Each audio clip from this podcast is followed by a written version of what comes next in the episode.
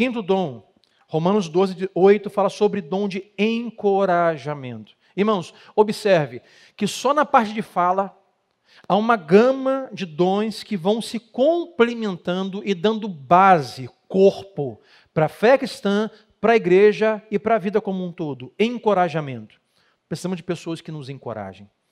O encorajamento envolve motivar, encorajar e consolar os outros para que amadureçam em sua caminhada com Jesus. Ou seja, o pastor se reúne e diz: dê esse passo, faça isso, vença isso.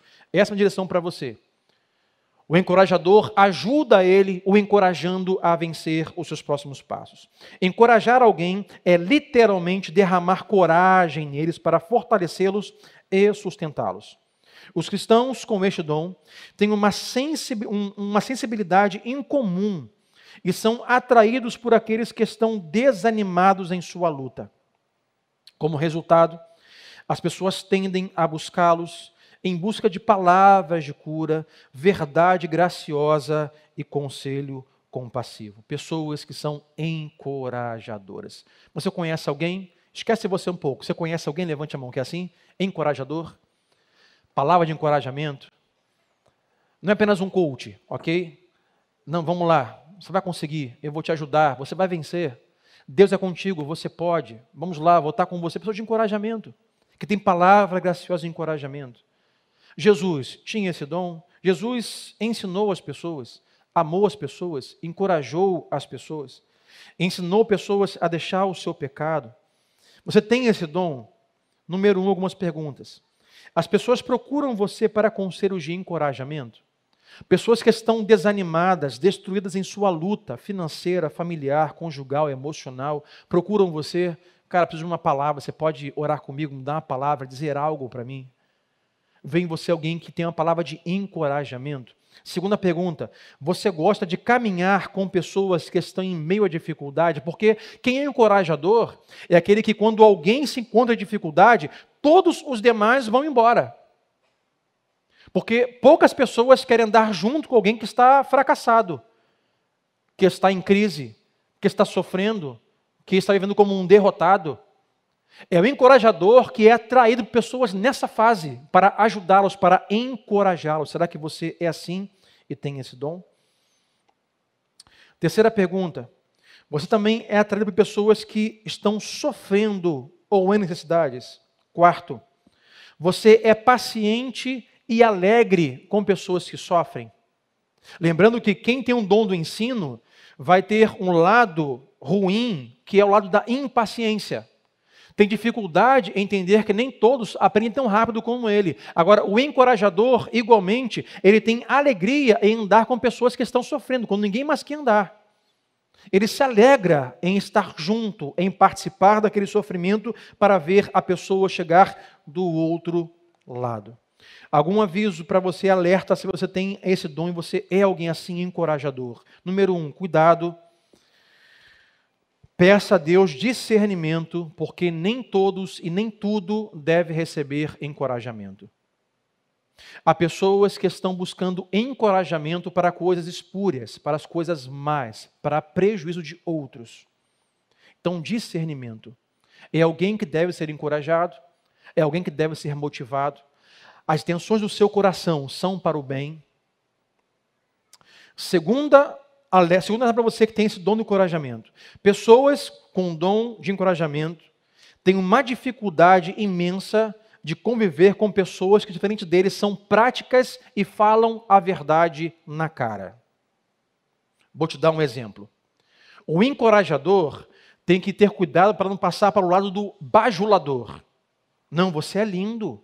Você vai, na, você vai conseguir. Não, você é capaz. Tudo isso aí tem que ter muito cuidado. Agora, imagine quando tem alguém sofrendo e você vai encorajar alguém que está, por exemplo, sofrendo com um casamento em crise. Aí você, encorajador, você vai, não, isso vai passar.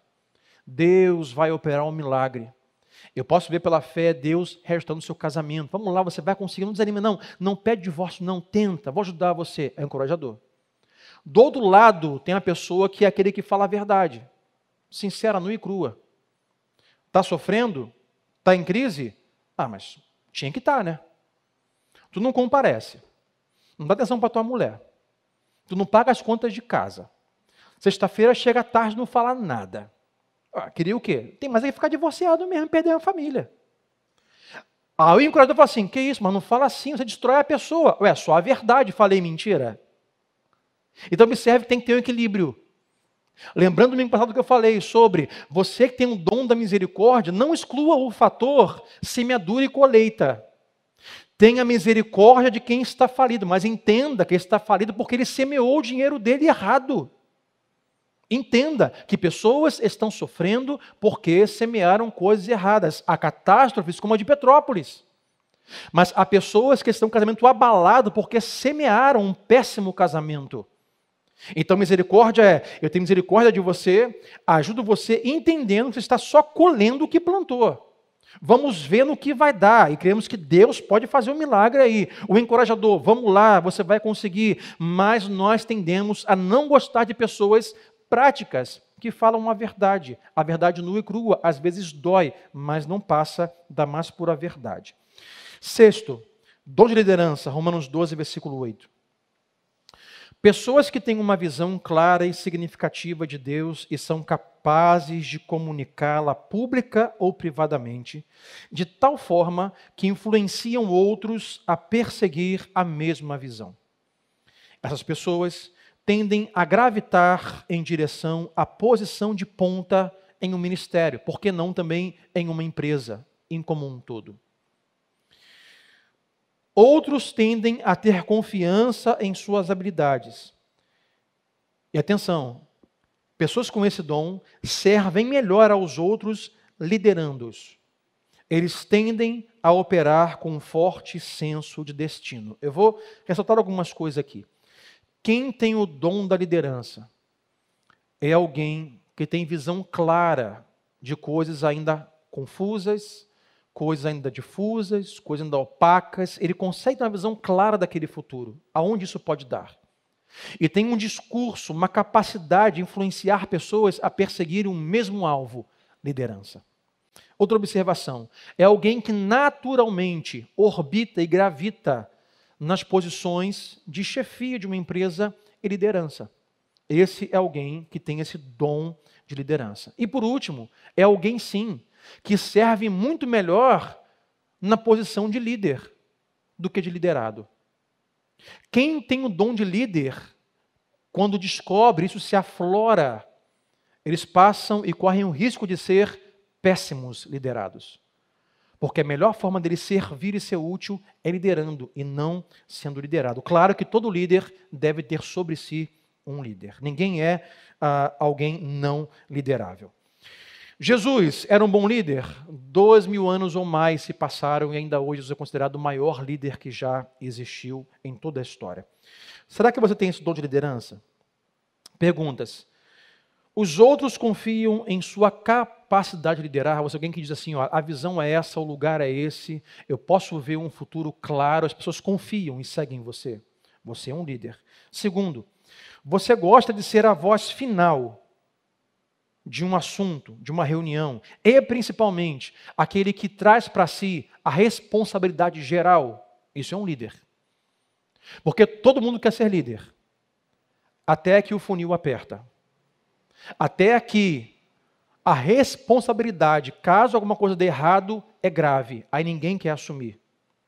O líder geralmente ele vai ter habilidade de ter a palavra final e no final, quando todo mundo for embora, eu assumo a responsabilidade. Se der errado, podem colocar na minha conta. Isso é um líder.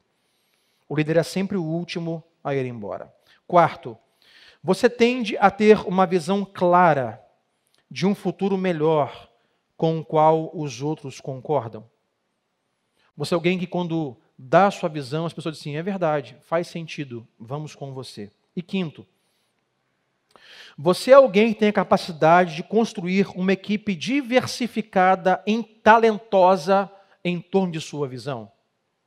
Ditadores não têm essa habilidade. Ditadores formam uma equipe de pessoas que são simplesmente iguais a ele e fazem tudo o que ele quer. Um bom líder é que ele consegue montar uma equipe diversificada, com pessoas com dons diferentes, com habilidades diferentes, com pensamentos diferentes, e consegue, para essas pessoas diferentes, colocar a sua visão e influenciar para que eles os sigam. Isso é ter um dom de liderança. Aviso para aqueles que têm, reconhecem ter esse dom de liderança. Cuidado, alguns avisos. Líderes tendem a ser pessoas independentes demais e achar que não precisam de conselhos e nem de liderança. Do tipo, eu sou o último grau, eu sou o chefe, sou o líder. Líderes tendem a ser independentes e não ouvir ninguém. Segundo, líderes tendem a ser solitários. Quem tem o dom da liderança ou pratica esse dom da liderança tenderá a ter uma vida um pouco mais solitária. Então, cuidado para não caminhar sozinho. Procure outros líderes, pessoas que compartilham da mesma posição ou visão que você. E terceiro, e um aviso muito sério: pessoas com esse dom e que praticam tendem a negligenciar a sua família. Falo isso agora sim com pesquisas porcentagens e vida prática e exemplos próximos. Não é de hoje que nós conhecemos e sabemos de grandes homens e mulheres, líderes em potencial, que perderam a sua casa, porque negligenciaram a sua família. Aí volta ao ponto que eu disse: esta série pode salvar o seu casamento. Eu já passei um pouco por isso com a Adriana. Não, você tem que ir e tem que fazer. Mas, pastor, se você é um bom líder, você tem o poder de influenciá-las com a sua visão. Ok, mas eles não vão responder à mesma medida, porque eles podem ter o mesmo dom. O que eu faço? Então eu vou sozinho, eu sou solitário, ando de forma independente, como um lobo forasteiro. O que acontece? Negligencio a minha família. Porque não é só, irmãos, ter o dom da liderança. Vou chegar lá. Sabedoria, conhecimento, para saber a hora de parar o pé no freio.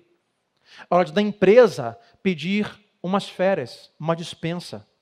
Na igreja, na hora de sair do púlpito, pedir férias e parar de pregar, porque a família está em primeiro lugar nas questões que estamos falando. Então, cuidado para não negligenciar a sua família. Líder de qualquer coisa que seja, empresarial, na faculdade, lá onde você faz, no ministério e na igreja.